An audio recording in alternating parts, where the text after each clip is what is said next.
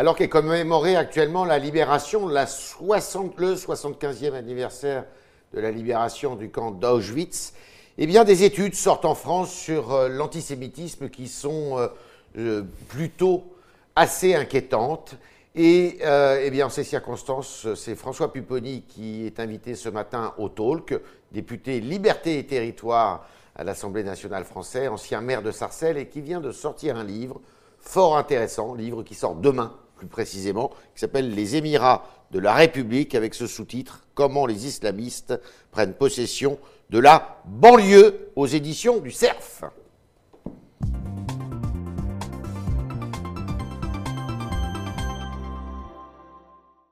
François Pupponi, bonjour. Bonjour. Alors, je le disais en introduction, euh, il y a 75 ans, était libéré le camp d'Auschwitz. Comment on commémore pareil événement aujourd'hui, 75 ans après?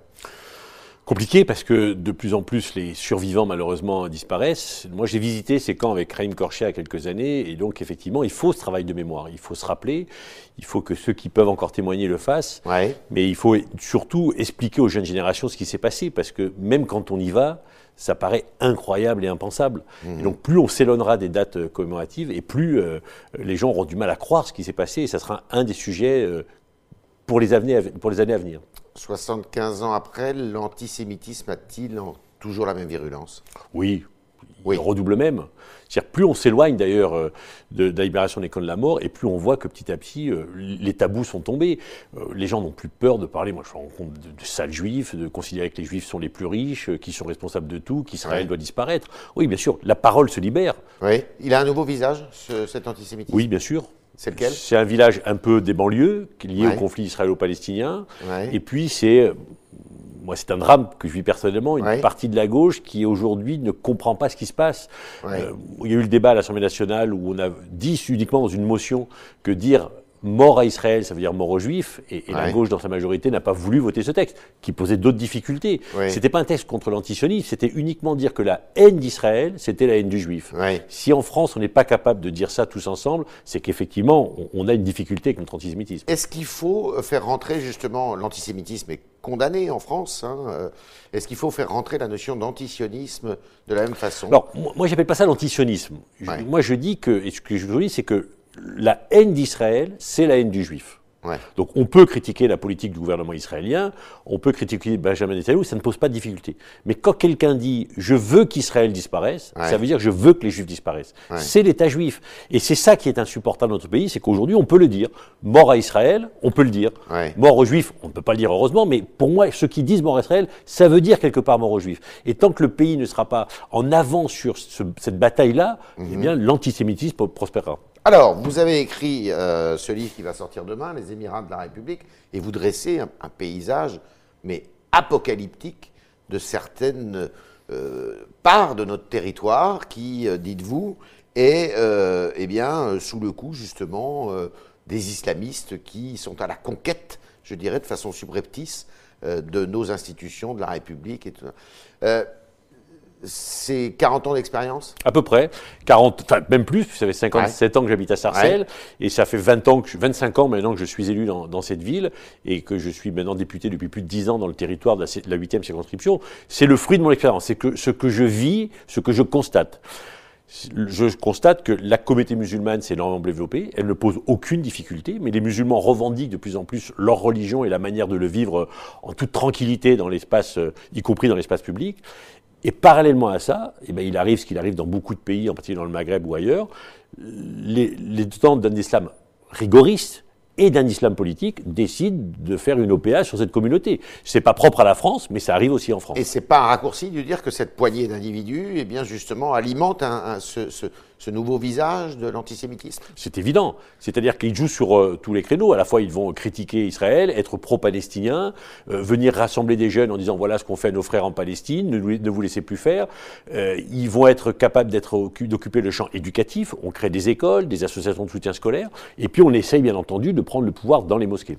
Et ce qui fait fuir évidemment les juifs, les Français juifs qui habitaient ces quartiers à, Sarcelles où il y avait une très grosse communauté juive qui venait justement d'Afrique du Nord après l'indépendance des États d'Afrique du Nord, eh bien, ils partent. On parlait d'Alia avant, mais maintenant c'est une Alia intérieure. Alors, il y a ceux qui sont partis en Israël, qui ont fait le choix de partir et qui ont pu partir, parce que le départ en Israël est compliqué hein, pour des raisons économiques, de langue. Et puis il y a ceux qui ne peuvent pas ou qui ne veulent pas partir et qui ne peuvent plus vivre dans certains territoires. C'est-à-dire qu'ils considèrent, moi j'étais encore hier avec des personnes qui vivent euh, dans certaines villes, qu'ils n'en peuvent plus. On est, c'était la seule juive de l'immeuble. Elle me dit, écoutez, avec mes voisins ça se passe bien, mais c'est des insultes, c'est des menaces, euh, on vient interphoner dans mon, tous les, toutes les nuits. Bref, ah ils, ne peuvent plus y vivre. Et donc ils se regroupent dans des territoires comme Sarcelles, où justement il y a un quartier qui est en fait un quartier juif, la petite Jérusalem, où ils ont sentiment qu'ils sont quelque part protégés, même s'il y a des actes antisémites. Mais aujourd'hui, pour bien fréquenter la communauté juive, elle s'interroge sur l'avenir de la France. Elle dit, euh, voilà, on n'y croit plus. On n'a pas le sentiment que la France soit capable d'empêcher ce qui est en train d'arriver. C'est un sentiment partagé par euh, beaucoup euh, chez les Juifs? Oui, oui. Après tous les actes antisémites autour de Toulouse ou de l'hypercachère, ils ont eu l'espoir que la France est un sursaut pour dire on doit éradiquer tout cela. Et puis là, de nouveau, pour bien les fréquenter, ils ont le sentiment qu'on n'y arrivera pas, et donc que quelque part, euh, leur place n'est plus ici. Mais François Pupponi, c'est pas nouveau, ça finalement, au tournant des années 2000, on se souvient qu'il y avait eu euh, beaucoup d'actes antisémites, il y a eu des faits divers incroyables, comme celui d'Ilan Halimi, ce jeune qui a été torturé euh, avant d'être tué. et, la réponse des politiques n'a pas été une réponse à la hauteur? Non, parce que la réponse au plus haut niveau de l'État est toujours une réponse à la hauteur. Les discours, des présidents de la République successifs, des misateurs, sont des discours exemplaires. Il n'y a pas d'ambiguïté là-dessus. Mais c'est la vie quotidienne qui est plus compliquée. Là, actuellement, la communauté juive est, est catastrophée de la décision judiciaire sur euh, Madame Halimi, sur Sarah Halimi. Sur l'irresponsabilité. L'irresponsabilité, qu'on peut dire que quelqu'un qui prend volontairement du cannabis n'est plus en capacité d'avoir un discernement et donc est exempté de peine parce que, et de condamnation parce que ce n'est pas compréhensible, ce n'est pas acceptable mhm. dans un pays, une démocratie comme la nôtre. Et ça, la communauté juive dit, OK, au plus haut niveau de l'État, les discours, OK. Mais les actes, ce qui, quand quelqu'un est victime d'un acte antisémite, il faut qu'il prouve l'acte antisémite. Alors mhm. moi je considère qu'aujourd'hui, lorsqu'un juif est attaqué, on doit considérer que c'est l'antisémitisme. Donc il faut inverser la logique de la preuve. Et aujourd'hui, la communauté, la communauté juive dit voilà, même s'il y a des beaux discours, dans les faits, ça devient quasiment insupportable. Et vous, législateurs, ce que vous venez de dire, est-ce que euh, vous pensez que ça peut avoir euh, un écho euh, parmi vos, vos pairs à l'Assemblée nationale? Très compliqué. Très compliqué. Pourquoi? Quelles sont les résistances? Chaque fois qu'on aborde ces sujets, on nous explique que les textes existent, que la loi est déjà bien faite, et, on voit bien qu'il y a une espèce de réticence. Moi, je, me bats à l'Assemblée nationale avec d'autres députés, en particulier Meyer Habib, pour dire, mais attendez, changeons le logiciel. Mmh. Si, l'ensemble des institutions françaises ne considèrent pas que la lutte contre l'antisémitisme est le premier combat pour sauver la République, d'abord les Juifs, mais aussi la République, on n'y arrivera pas. Et donc il faut changer les textes, il faut changer la philosophie des textes.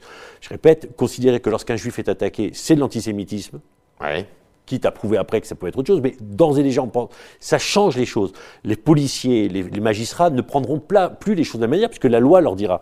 Pareil pour Mme Alimi, on ne peut pas considérer que lorsque quelqu'un prend volontairement de la drogue ou de l'alcool et qu'il tue quelqu'un, il, doit y avoir une circonstance aggravante. Bref, tout ça doit changer pour changer les mentalités. Et on a du mal, chaque fois qu'on propose des textes comme cela, on a du mal à être entendu. Est-ce que vous en avez parlé au président de la République?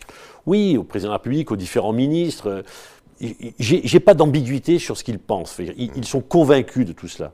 Mais à chaque fois qu'on veut passer aux actes, c'est souvent au niveau du ministère de la Justice qu'on nous dit, et de la, garde des Sceaux, non, mais tout ça est compliqué, tout ça existe mmh. déjà, mmh. ou même à l'Assemblée avec mes collègues, non, mais de quoi tu nous parles Voilà. Mmh. Il y a une espèce d'absence de volonté de passer aux actes. Voilà. Ils ne comprennent pas que les symboles sont importants, les textes sont importants, et donc comme ils refusent, eh ben, on considère que, en fait, tout notre arsenal juridique était, est suffisant, ce qui, j'en suis convaincu, n'est pas le cas. Oui, et euh, vous participez à la commission d'enquête sur euh, ce qui s'est passé, enfin les attentats, l'attentat euh, à la préfecture de police de Paris. Euh, sur quoi ça va déboucher, ça, cette commission? Ben, On va faire un rapport, donc on est en train de travailler avec le président Ciotti. Voilà, les auditions sont quasiment terminées, et donc il y aura des rapports. Mais il y a déjà un rapport hier qui est sorti, qui avait été demandé par le, président, par le Premier ministre, sur euh, ce qu'il faudrait faire dans les services de renseignement pour protéger. bon, on voit bien que quelque part, il y a, des failles? Il y a des failles, bien entendu qu'il y a des failles. Il y a des failles d'une manière globale dans la mise en place des dispositifs, mhm. et puis après, il y a des failles dans l'application du dispositif. Mhm. C'est-à-dire qu'on voit bien que Pareil, là aussi, il faut qu'au plus haut niveau de l'État et de, la haute administration, en particulier policière dans le cas présent, on, considère qu'effectivement on est en guerre et qu'il faut changer de manière de faire les choses. On ne peut pas considérer que notre technostructure est la plus forte, la plus intelligente et la plus belle du monde et que tout va bien. Mhm. Et que quand il y a un événement, on dit bah, c'est la faute à pas de chance. Non, il faut un moment qu'on évolue dans notre manière de voir. Alors vous êtes un, un, élu de la nation, mais vous avez longtemps été maire, je le disais, maire de Sarcelles notamment.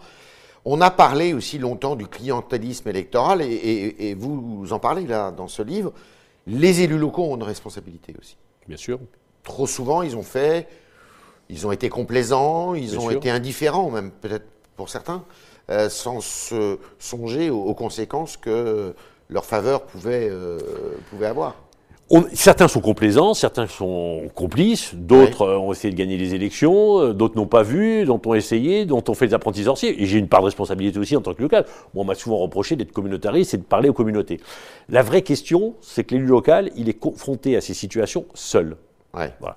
Et que je pense que là, pour le coup, la République doit mettre un cadre. Elle doit parler aux musulmans de France, elle doit expliquer aux élus aussi ce qu'ils ont le droit de faire ou de ne pas faire, et qu'est-ce qu'on accepte, et mhm. comment on doit faire évoluer les textes. Mais aujourd'hui, on laisse les élus locaux seuls. Or, mhm. c'est la République qui doit apporter des réponses, les élus devant les mettre après en œuvre. Et tant qu'on laissera les élus locaux seuls, eh bien, il y aura des risques de complaisance, de complicité, euh, d'erreur, euh, de, de, de, de, mauvaise politique, et, donc ça ne réglera pas le problème. Toute euh, tentative d'organisation de l'islam est vaine et a toujours été un échec. On l'a vu avec le CFCM. Oui, non, parce que ça commence. Bon, ce que je ne comprends pas, c'est qu'en 1807, Napoléon a su parler aux Juifs de France en disant Vous voulez être juif en France, voilà les règles. en 1905. Ils sont assez autoritaires, quand Autoritaires, d'accord. En 1905, la République a dit aux catholiques Voilà ce qu'est être catholique en France et voilà quelles sont les relations. Et aujourd'hui, les musulmans de France ont des légitimes revendications. Mhm. Ils ne posent pas de difficultés dans la grande majorité des cas d'entre eux.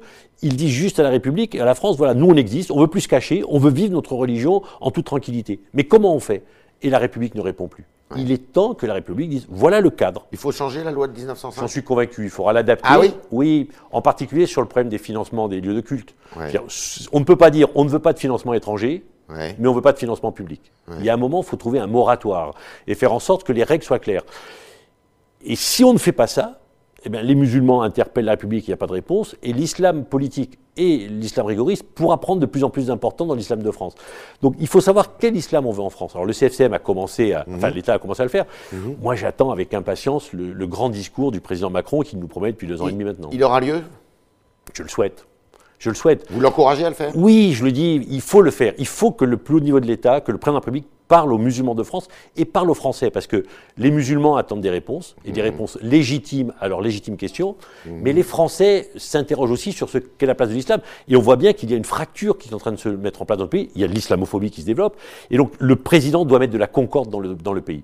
Ce qui m'inquiète, c'est qu'aujourd'hui, on nous parle d'un futur discours sur le communautarisme, ce qui n'a rien à voir avec le problème de l'islam de France. Ce sont deux sujets qui ont des relations, mais qui sont quand même interconnectés, pas, pas forcément. Je ne veux pas confondre l'islamisme, euh, le mélanger à la laïcité. Oui, mais la laïcité, c'est pas le refus des religions. La laïcité, c'est le respect de la religion, la séparation des églises et de l'État. Mais la laïcité n'interdit pas de parler de religion. Au contraire, elle encourage de parler de la religion. Et dans cette fièvre euh, islamiste, euh, qui encore une fois ne concerne que quelques individus, euh, il y a une responsabilité de la gauche, vous, vous la pointez. Oui, bien sûr. Ce qu'on appelle l'islamo-gauchisme. Ben, bien sûr, moi contre moi, il y a bon, au législatif Samy Debat, qui, est, euh, qui a été le président qui a créé le comité contre l'islamophobie en France. Il a été soutenu au deuxième tour par la France insoumise contre moi. Donc il y a des mmh. choix qui ont été faits. Il préférait battre un socialiste et soutenir Samy Debat. C'est des choix politiques qui s'assument de plus en plus d'ailleurs. Oui, bien sûr, il y a ce qu'on appelle l'islamo-gauchisme en France. D'accord. On est avec euh, François Pupponi qui vient de sortir un livre qui va sortir demain, ce livre les Émirats de la République. Et on continue avec euh, vos questions, chers internautes, qui sont posées ce matin par Jean-Baptiste Sémergian.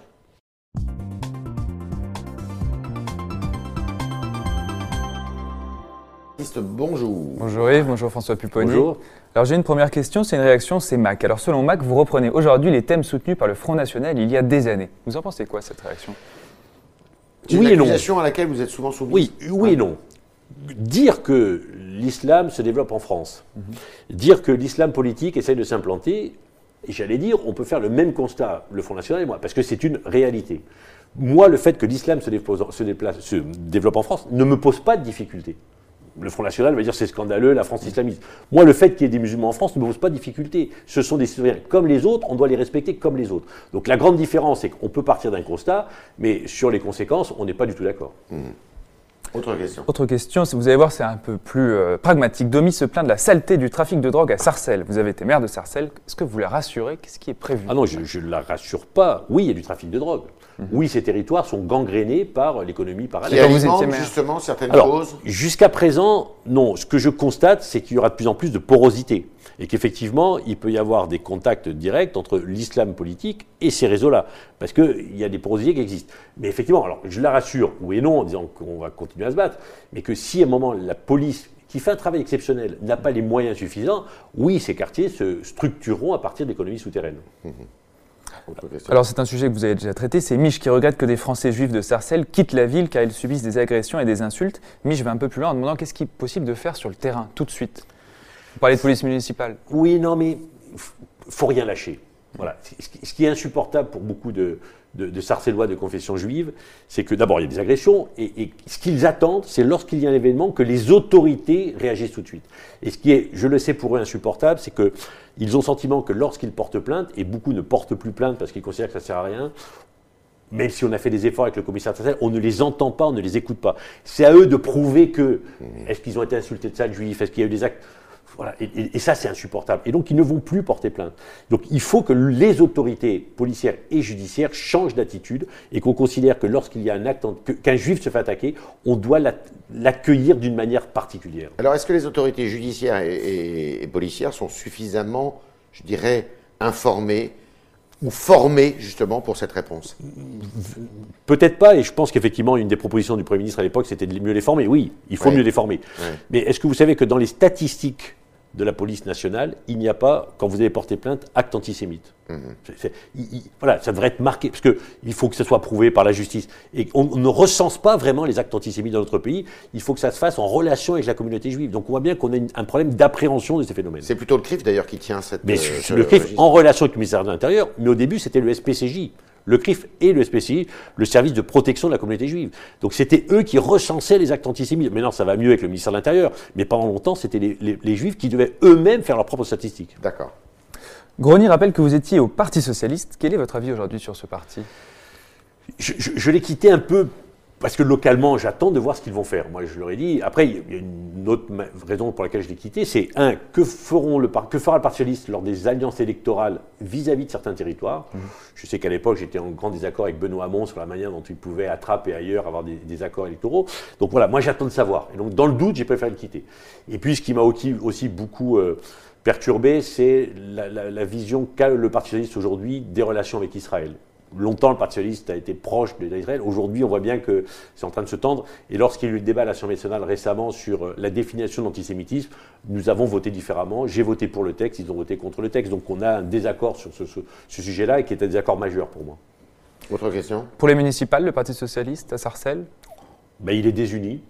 Il y a un maire sortant qui est soutenu par le Parti socialiste, et puis mhm. le secrétaire de section du Parti socialiste se présente contre lui. Le PS a fait à Sarcelles 6% des voix européennes et ils vont en ordre dispersé. Vous allez vous engager dans ces élections municipales? Oui, parce que je pense que, moi c'est 25 ans de combat politique mhm. pour moi, je pense qu'on a un bilan positif et je ne peux pas prendre le risque de laisser la ville perdre. Mhm. et, être, et, les listes soutenues par des anciens colistiers à moi battus. Donc oui, je vais m'impliquer dans, l'élection législative. Pas de risque de, de, liste communautariste euh Pas encore vraiment à Sarcelles. Il y a des prémices, il y a quelques candidats dont on sait qu'il y a des connexions avec ces réseaux-là, mais je ne pense pas qu'il arrive. Mais, mais, ça vient, ça, et ça va venir, parce qu'il n'y a aucune raison que cette ville, qui est une ville symbole, ne soit pas elle aussi l'objet, et je le dis dans le livre, euh, d'une tentative d'OPA. À côté, il y a Garges-les-Gonesse. Tout à fait. Et là, il y a un risque Ah, il y a un risque, puisque euh, Samy Debat, euh, qui a été candidat contre moi législative, a fait 56% des voix au deuxième tour de la législative, soutenu par la France Insoumise. Donc là, le risque est majeur. D'accord. Autre question. Une dernière question, c'est Pierre qui rappelle que vous étiez proche de Dominique Strauss-Kahn et vous interroge sur les relations que vous avez aujourd'hui ensemble. Toujours excellente. Vous le voyez, vous continuez à le voir Je le continue à le voir, je suis encore en contact avec lui. Oui, il va, il va bien, je suis toujours en contact avec lui. C'est mon ami, et euh, voilà, on a Des membres du gouvernement actuel étaient assez proches de lui. Ah, beaucoup, beaucoup, beaucoup, beaucoup. Mm-hmm. Plein, plein d'ailleurs, plein d'ailleurs. Mais la politique, c'est fini pour lui. Ils, ont un peu tourné la page de Mix Roscan, c'est un peu dommage. Moi, je n'ai pas tourné cette page, c'est mon ami, et voilà. Donc oui, oui, la politique, c'est terminé pour lui. Voilà, c'était euh, François Pupponi, euh, euh, qui est député Libertés et Territoires à l'Assemblée nationale et qui, demain, sort ce livre aux éditions du CERF. Les Émirats de la République, comment les islamistes prennent possession de la banlieue. C'est passionnant, riche, très documenté et euh, très personnel aussi. Merci François merci, merci d'avoir répondu à la question, merci d'avoir répondu aux questions des internautes posées ce matin par Jean-Baptiste Sémergent. Et à demain, si vous le voulez bien.